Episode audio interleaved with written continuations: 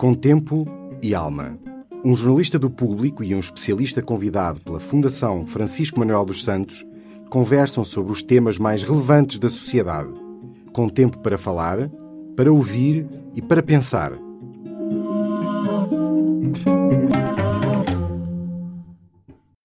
Olá, eu sou a Patrícia Carvalho, jornalista do local Porto do Público e tenho comigo a Mariana Correia Pinto, que é a minha colega, está Olá, no P3. Patrícia. Olá, Mariana.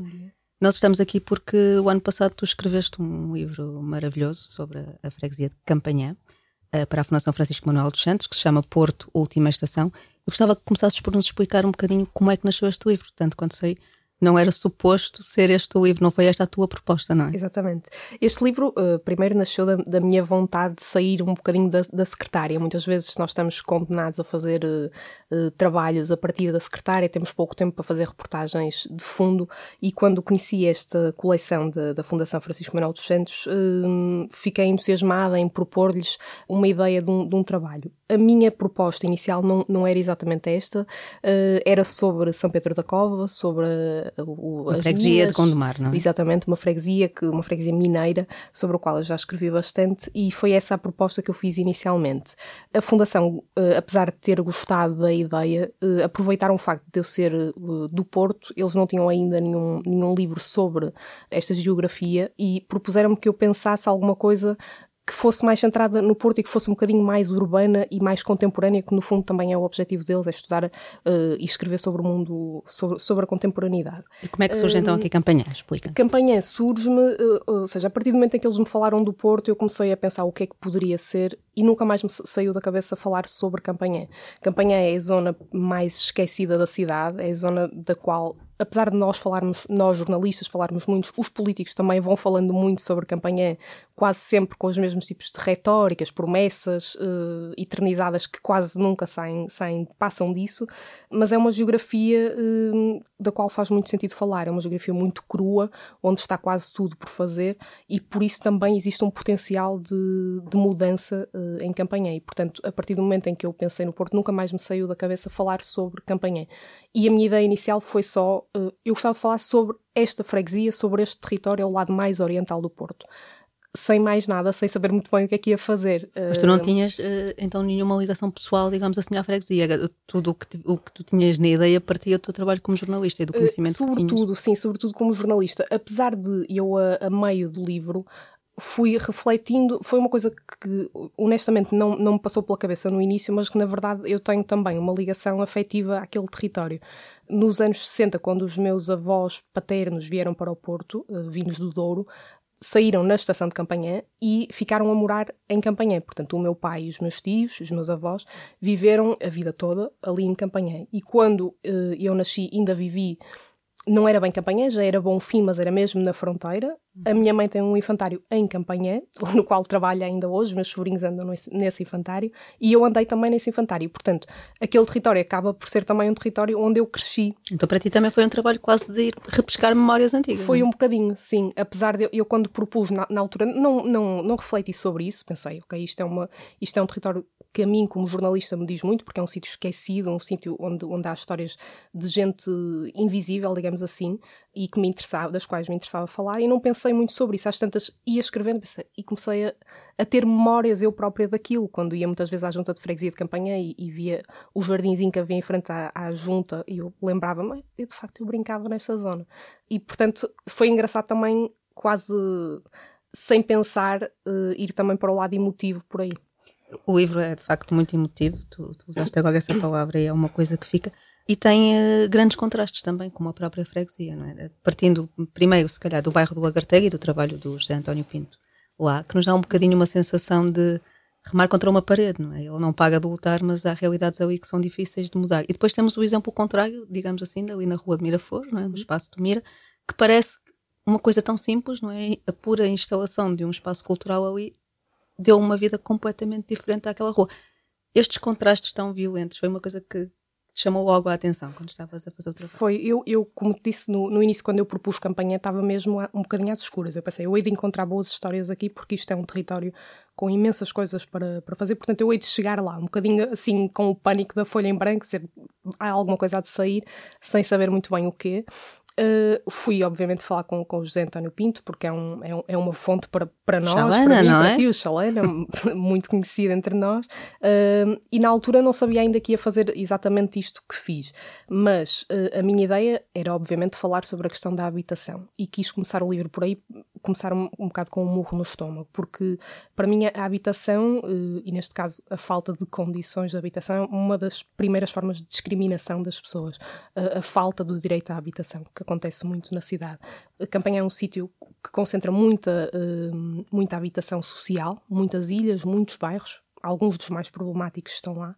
E eu queria fazer esse retrato. E o que eu fiz foi através do, do Chalena, que é um assistente social, que ganhou uma, uma medalha uh, de mérito dada na Assembleia da República pelo trabalho que tem feito, um trabalho uh, um bocadinho fora da caixa, de uma pessoa que quebra as regras para chegar a um fim no qual ele acredita. E tive no Lagarteiro com ele vários dias no posto de atendimento uh, a assistir ao que era o trabalho dele. E de facto esses contrastes foram, foram chocantes uh, para mim e, e eu mesmo já tendo estado, já tinha estado lá com ele algumas vezes e já tinha feito trabalhos sobre aquilo e houve ali momentos em que eu uh, me fui abaixo, em que eu chegava a casa e não, não dormia da mesma forma. E depois, no, no oposto, como tu dizias, uh, fui falar com a Manela Matos Monteiro também, uh, sem saber também Mira, ainda, é? exatamente, do Espaço Mira, sem saber muito bem, obviamente, como é que iria encaixar. Portanto, a minha ideia era pegar no Espaço Mira só, mas depois, ao falar com a Manela, ela começou-me a falar da rua, da rua toda, ou seja... Mas ali aquela personagem maravilhosa da, da adega da Viela. Exatamente, conhecia Rosa... Sabes que o Marcelo Rebelo de Sousa esteve a almoçar com o Rui Moreira agora. Sim, sim, três presidentes na, na, na, adega da Viela, que vale muito a pena toda a gente conhecer e às sextas-feiras tem uma sessão de fato, também é, é interessantíssimo e a Rosa é uma personagem... Extraordinária. Extraordinária, uma pessoa uh, absolutamente incrível. Quem me apresentou foi o Chalana também, mas uh, a Rosa, ele chama-lhe uh, o seu... deixa eu ver se eu me lembro uh, o PSE, o posto de sinalização da estação. Portanto, a Rosa é aquela pessoa que liga ao Chalana cada vez que vê uma pessoa que até há, há uma semana ou duas lhe parecia estar com uma vida relativamente estável, de repente vai lá pedir-lhe comida ou, ou vê mais na rua, ela liga ao Chalana a dizer atenção que o fulano X está a precisar de ajuda. Uh, e ela própria ajuda as pessoas. Ela, ninguém passa fome se a Rosa estiver por perto. Ela vai à, à rua e chama as pessoas, venham cá comer, uh, dá-lhes conselhos, uh, alegra as pessoas, é uma, uma pessoa extraordinária.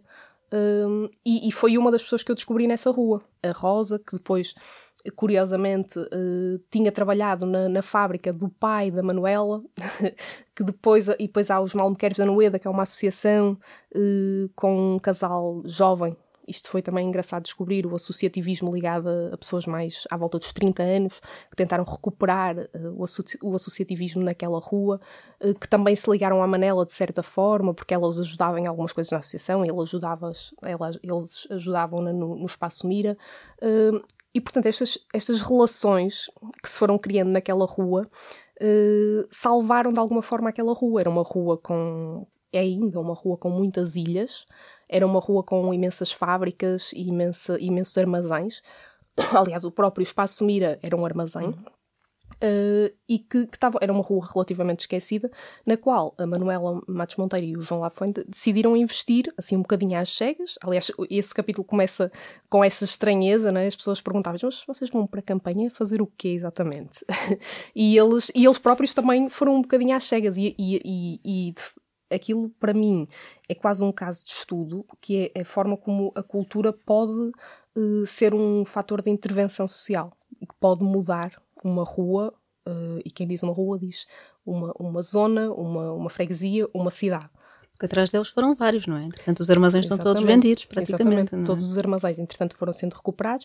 A Manuela e o João apaixonaram-se de tal forma por e aquilo. Já abriram outro que, espaço noutra rua. A, a, exatamente, abriram um novo espaço um dos armazéns que eles tinham comprado e que ainda não sabiam muito bem o que iam fazer com ele, estão agora a construir a casa deles lá. Portanto, é assim uma coisa, foi assim uma paixão completa. E, e eles andam na rua e aquilo parece uma aldeia, porque toda a gente os cumprimenta, eles, eles entram, uh, vão, a, vão às ilhas, as pessoas batem lá à porta e oferecem-lhes couves uh, e, e, e, eles convidam-nos para eles assistirem às inaugurações. Isto em plena cidade, uma cidade urbana, não é? É uma coisa fantástica. No Porto, ainda assim, é uma cidade urbana, mas cheia de pequenas aldeias lá dentro. Sim, é? E aí é sem dúvida. E essa é uma das magias do Porto, acho eu. Só para, para, já agora, percorrermos todos os teus capítulos e as tuas histórias, depois tens também aquela história do Iciosa do senhor que vivia na estação, não é? Exatamente. Como é que descobriste esta história? Isso foi assim um achado, foi, foi o Jorge Ricardo Pinto, geógrafo aqui, aqui do Porto, tem um livro maravilhoso sobre o Porto Oriental, o, o chama-se o, Porto Oriental nos finais do século XIX, foi assim um pilar para, para o meu livro, para perceber como é, como é que aquele Porto uh, se transforma naquilo que é. Que aquilo era a grande zona de indústria do Porto. Era uma zona, era uma zona rural primeiro, que depois, com a chegada do caminho de ferro, uh, a estação é inaugurada em 1877, nessa altura torna-se uma zona fortemente industrial e, portanto, toda, toda a indústria se desenvolve à volta daquilo. Há muita gente que vem do Douro para, para aquela zona e se fixa ali, portanto, nascem as ilhas também nessa altura, os bairros sociais, e torna-se uma zona de, de, muito emprego, mas um emprego também relativamente precário, precário né? E esse lá torna-se um bocadinho insalubre ali na, na, naquela zona. Mas foi o Jorge, então, o Jorge Ricardo Pinto, eh, que explica muito bem este, este fenómeno, que me falou do, do Júlio Marcelo de Lima. Ele tinha a história, portanto, eu quando fui falar com ele foi para saber mais sobre o Porto Oriental e perguntei-lhe se conhecia histórias sobre aquela zona que pudessem ser interessantes. Ele disse-me: Olha, eu tive uma aluna há uns tempos que acho que uma vez me disse que o marido dela nasceu na estação. Pronto, e como imaginas, isto para mim foi assim, todos os chininhos a, a soar na minha cabeça, não é? E disse, ah, mas e, e, e, tens o contacto dela? E, não... Pronto, e a partir daí eu contactei a senhora ela disse, sim, de facto, ele, ele nasceu na estação, que era assim uma coisa que para mim era impossível.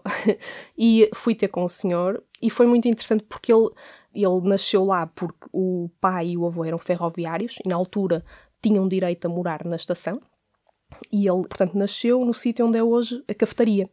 Ele nasceu exatamente ali. Uh, e eu fui falar com ele primeiro fora, fora da estação, tivemos assim, umas horas a conversar, e depois pedi autorização também à, à, à CP para irmos visitar a estação, as zonas que estão fechadas neste momento, que são os escritórios, e que era o sítio onde ele vivia. Onde ele vivia pronto. E foi muito emocionante até porque coincidentemente, e foi assim mais uma das coincidências incríveis do livro, nós fomos exatamente no dia em que ele nasceu, eu não sabia que ele fazia anos naquele dia. Na altura liguei-lhe assim: olha, pode ser o dia, uh, imaginemos, o 16 ou 17. E ele disse-me: então, já agora pode ser 17. Eu, pronto. E só quando fui ter com ele, ele disse: sabe que eu faço anos hoje. E eu fiquei assim completamente. Pronto. E houve uma altura, escrevo isso no livro, que o, o relógio da estação soa às 11 horas, julgo eu. E ele disse: ok, foi agora, eu nasci agora há X anos naquele sítio. Foi assim Estavas muito lá. emotivo. Nós estávamos lá os dois. E é, é muito interessante que ele mantém. Abril. 21, ok, 21 de abril. Sabia que era em abril.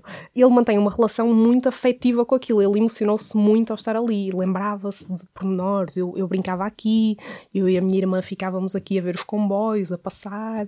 E tudo isso, de certa forma, conta também um bocadinho a história daquela zona. Porque eu, eu uh, através do, do Júlio, contei um bocadinho a história do, do que foi a estação e como é que a estação foi importante para o desenvolvimento de, daquela freguesia. Antes de passarmos para o presente, de tudo o que tu disseste, conseguimos perceber que tu partiste para isto quase como uma aventura também de descoberta destas histórias todas e de todas estas pessoas que tu ficaste a conhecer e com quem uhum. eu sei que ainda mantens contacto, não é? Ficaste ali também muito próxima. Qual foi aquela que te tocou mais, se é que há alguma que se distingue? É muito difícil, porque todas me tocaram muito de alguma forma e de facto, por exemplo, a Rosa eu fiquei mesmo uh, amiga dela, vou lá uh, almoçar algumas vezes e, e falamos, ou, ou, por Facebook, ou ela... E fizeste ela... lá o teu jantar de lançamento? Fiz lá o meu jantar de lançamento, que foi assim um momento incrível em que ela cantou e um, a Rosa, quando eu escrevi este livro, entre a escrita e depois a publicação passaram-se ali alguns, alguns meses, ela teve doente no meio, gravemente doente. Um, isso acho que ainda nos ligou mais depois, porque obviamente fiquei emocionada com aquela. E ela, e ela tem uma forma de, de viver tão, tão intensa que na altura eu fiquei emocionada e ela disse-me: Não te preocupes que eu vou ficar bem, porque se calhar não estava a fazer o suficiente pelos outros e agora vou fazer. Isto foi um sinal. E eu achei aquilo tão forte, uh, fiquei mesmo uh, sentida com aquela forma dela intensa da vida, quer dizer, uma pessoa que já dá tanto aos outros, como se, as pessoas podem ler no livro, e ela achou que aquilo era uma forma de não, a minha vida ainda vai ser melhor a partir de agora porque eu agora ainda vou fazer mais pelos outros. E de facto ela recuperou assim de uma forma inesperada, uh, incrível, e tem agora uh, a adega que ainda para mais já, já recebe presidentes Exato. da República e tudo.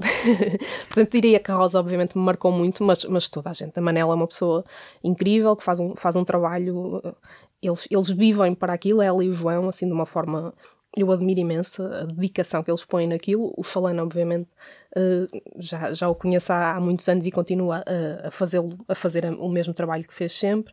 E, e não é tudo... é fácil, dado o tipo de trabalho que ele faz. Não é? Exatamente, é um trabalho muito uh, desgastante. muito desgastante, porque não se vêem, não se vêem frutos, não se, não se vêem resultados imediatos, e é o que ele também, a da altura, me diz no livro: eu trabalho como um bombeiro, trabalho para a emergência. Eu, eu, eu à peça sou muito bom, como ele costuma dizer. Eu, se ganhasse a peça, era, era fantástico e estava rico.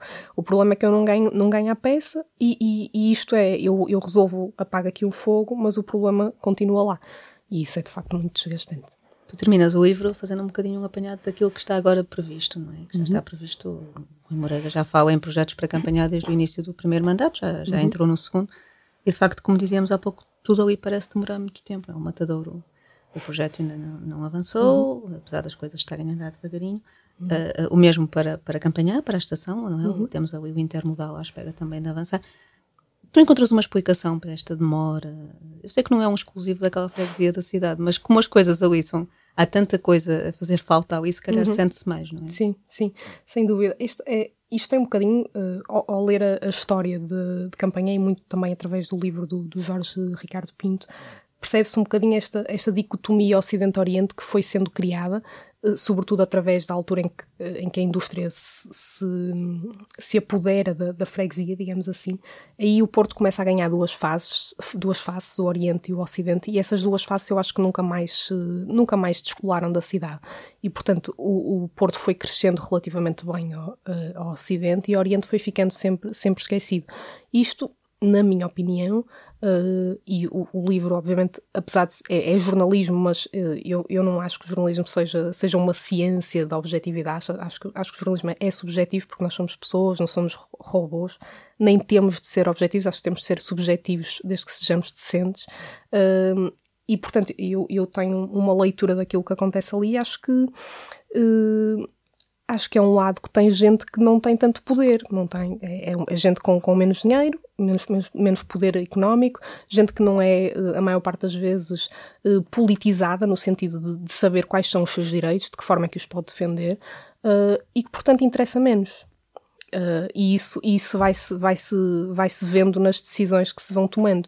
Uh, é engraçado que, a dada altura, quando eu escrevi, como eu, como eu disse há pouco, houve um interregno relativamente grande entre o momento em que eu entreguei o livro e a altura em que foi publicado. Eu estava um bocadinho angustiada a pensar que isso quando isto sair já não tiver atual?